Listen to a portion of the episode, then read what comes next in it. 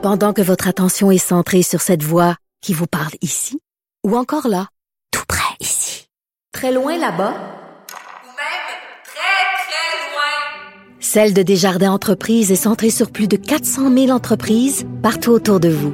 Depuis plus de 120 ans, nos équipes dédiées accompagnent les entrepreneurs d'ici à chaque étape pour qu'ils puissent rester centrés sur ce qui compte, la croissance de leur entreprise.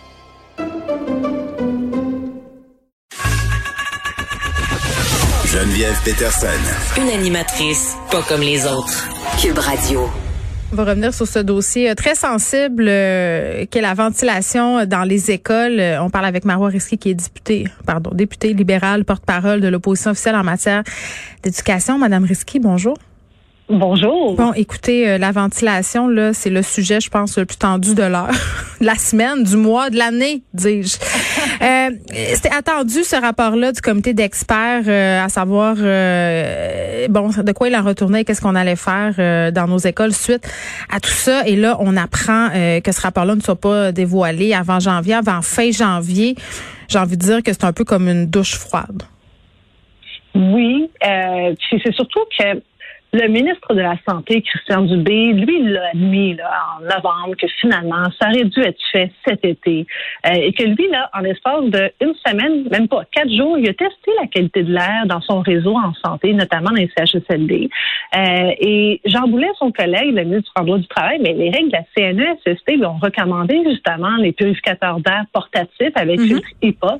Alors moi, je me dis, j'ai deux ministres quand même importants, influents euh, dans le gouvernement de la CAQ qui, eux, ça a été une bonne idée d'avoir des purificateurs d'air puis avec des filtres HEPA dans leur réseau à eux, mais c'est pas une bonne idée pour l'éducation. On a les commissions scolaires anglophones et les écoles privées qui en ont acheté. On a des cégeps au Québec qui en ont acheté, mais on nous dit que pour les, les centres de services scolaires, donc les écoles publiques francophones, ben vous, là, non, attention, c'est trop dangereux parce que si c'est mal installé, ben si jamais c'est mal installé, ben ça sera pas efficace, ça pourrait même être dangereux. Ah, c'est quoi, on n'a pas la même constitution que les autres, quoi? On, pas on a un gène, c'est quoi? Mais pire que ça, j'ai l'impression qu'on nous infantilise puis qu'on croit sincèrement qu'au Québec, on n'est pas capable de brancher de façon intelligente des purificateurs d'air, euh, qu'on n'est pas capable d'aller chercher l'expertise. Mm. Euh, parce qu'effectivement, il faut le brancher de façon euh, intelligente dans une pièce. Euh, et ça, il y a- quand le, le premier ministre dit euh, je m'inspire du modèle allemand pour les nouvelles règles. euh, OK, mais ils ont déjà installé les purificateurs d'air en Allemagne, euh, Madame Risky. Ben, je sais, c'est pour ça que moi, j'ai fait, ben, amen, mais allez plus loin, là. Euh, Inspirez-vous du plan euh, scolaire, Ouais. là, là-bas. là. Ils sont allés de l'avant. Ils ont équipé la grandeur de leurs Mm. écoles. L'Ontario a équipé leurs écoles. New York, là, c'est quand même pas des deux de pique à New York. Ils ont, c'est drôle, eux autres, les purificateurs d'air avec filtre HEPA. Ça fonctionne à New York. Il y a personne qui a dit que c'est un danger. Euh, J'en, Ouais. mon latin. Moi, je, je suis assez dubitative par rapport euh, au manque de cohérence, si on veut, euh, entre les directives euh, de la santé publique et le consensus scientifique à la grandeur de la planète en ce moment par rapport aux aérosols. Quand j'entends le docteur Arruda euh, dire officiellement que la transmission par l'air n'est pas significative, je tombe un peu en bas de ma chaise. Moi, je suis pas scientifique. Je suis pas épidémiologiste. Ben, moi non plus, mais on est capable de se renseigner comme de tout le monde. OK, ouais. Exact. Moi, j'en ai, j'ai lu toutes les études et je les ai déposées en chambre. Chaque étude que j'ai déposée, je l'ai lue. Euh, et Mm. à date, aucune étude qui contredit ça. C'est principalement une transmission par voie aérienne, donc les aérosols. On se rappelle le début de la pandémie, là, c'était le gros euh, navire, le croisière de Princess. Ben là-bas, là, après études, ils ont constaté que c'est 58% des transmissions qui ont été par voie aérienne. Corée du Sud, même chose. Aux États-Unis, je pense que Harvard, là, Yale, c'est quand même des bonnes universités. C'est pas l'université de la vie, là. Alors, quand que eux, là, on a des scientifiques là-bas qui disent que c'est Mm. par voie aérienne principalement, euh, par la suite, Oxford s'est ajouté, j'arrête pas de voir les études. Après études, c'est un consensus scientifique là, à date. Là. C'est très, Mm. très généralement admis. Dr. Fauci, qui est quand même de, de, de renommée mondiale, Ouais. l'a admis, puis il a même dit, il est allé plus loin. Il dit, on aurait dû le reconnaître plus tôt. Alors lui, il a même dit, on a, on a un petit peu trop tardé. L'OMS l'a reconnu euh, tardivement, mais, Ouais, on, mais- on aurait peut-être dû le reconnaître encore plus tôt. C'est pas surprenant de la part de Christian Dubé, le ministre de la Santé, là, qui est quand même assez prompt à reconnaître les erreurs euh, du gouvernement euh, en temps normal, euh, de pas euh, être plus proactif dans ce dossier-là, pas être plus vocal non plus. Là, je comprends, Jean-François Roberge euh, commande pas, là, mais le ministre de la Santé, il me semble qu'il pourrait euh, faire des sorties. Il me semble qu'il pourrait dire, ben écoutez, on, on a eu des manquements à ce niveau-là, on était en retard, mais là, on va de l'avant. Ben, il pourrait. Moi, je lisais le, commentaire de Martine Biron qui Ouais. disait que, euh, que Christian Dubé l'a brassé en caucus, donc à l'intérieur, là, sur- notamment sur la question des purificateurs Mhm. d'air.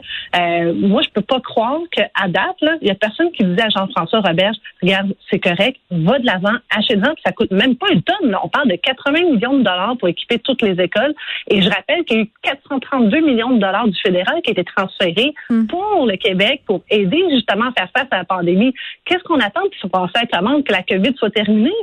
Ben c'est juste que là, quand le rapport va arriver, le vaccin va être euh, rendu quand même euh, distribué dans une certaine mesure. Le beau temps euh, va arriver au printemps. Donc, tu sais, c'est là qu'il aurait fallu les installer, les purificateurs d'air. Et Christian Dubé a le pouvoir quand même de faire que ce comité d'experts-là, ben, il se grouille un peu le derrière, avance et remette ses conclusions. Le premier ministre... Qui rem- justement, oui, le premier ministre, si vous permettez, Oui. ben, justement, le premier ministre, là, le, quand il faisait son bilan, il disait, moi, j'ai pas tout le temps entendu après Dr Arruda. Des fois, il me disait c'est là que je m'en allais. d'aller plus vite. Oui. Mais il est plus vite là-dessus, pas besoin d'attendre. Tu sais, son, il a pris un paquet de bière avec Doug Ford. là, ils ont discuté de la pandémie. Là. Mm. Mais justement, Doug Ford est allé de l'avant avec les purificateurs d'air. Il parle de New York. À quel point ils sont allés voir les maternelles 4 ans à New York là, à l'époque pour aller dire à quel point c'était ingénieux là-bas. Puis c'est drôle, New York a des purificateurs d'air. Là, ils sont, pas- ça va bien. Alors moi, je comprends pas pourquoi on ne devance pas la décision. C'est pas en l'argent, le problème. Non, c'est pas du tout l'argent. Puis je peux vous dire que le système d'alarme vient de partir. Ben oui, on m'a- hein, j'espère que vous n'avez pas un intrus. Non, au bureau, donc Bon. le système d'incendie qui part. je vais vous, je vais vous laisser, euh, je vais vous laisser aller régler ça, euh, Madame Risky, Marois Risky, qui est députée libérale, porte-parole de l'opposition officielle en matière d'éducation. Euh, puis je racontais euh, ce matin à Benoît Dutrisac là que je suis allée chercher mon fils, puis je parle de mon fils, mais euh, ça pourrait s'appliquer à tous les enfants. Là, moi, c'est parce que je parle de mes enfants, c'est tout que je connais. Qu'est-ce que vous voulez? Je vais chercher mon fils à l'école, les fenêtres sont ouvertes parce qu'on sait que ça fait partie des recommandations, étant donné qu'on n'a pas de circulation d'air, pas de ventilation, pas de on doit ouvrir les fenêtres à intervalles assez réguliers en classe. Quand il fait moins 20, là, je peux vous dire là, que les enfants sortent de l'école et ils ont hâte de rentrer à la maison, ont hâte de rentrer dans la voiture euh, où il y a du chauffage. Puis je me dis, on a tellement déjà de la misère à faire suivre les enfants. Euh, c'est les vacances de Noël qui s'en viennent, mais aussi on a accumulé un retard quand même assez considérable pour plusieurs d'entre eux. Rajouter à ça euh, le frima en classe, tu sais, rajouter à ça une température euh, froide à l'intérieur d'une salle de classe, c'est assez pour que plusieurs enfants décrochent et se mettent à penser juste au fait qu'ils ont froid. Tu sais, je veux bien croire qu'ils nous demandent de donner des vêtements chauds là, mais pensez-y une minute là. Tu sais, euh, vous êtes dans une classe pendant une journée à toutes les heures, on ouvre les fenêtres 15 minutes à moins 25, ça pourra pas continuer, on pourra pas passer euh, au travers de l'hiver comme ça. C'est pas pour rien qu'on donne une semaine supplémentaire. Mais ce rapport-là d'experts, là, ça fait longtemps qu'il aurait dû arriver. Ça fait longtemps qu'on aurait dû suivre l'exemple de l'Allemagne, suivre l'exemple de l'Ontario, suivre l'exemple des autres provinces. On n'est pas différent.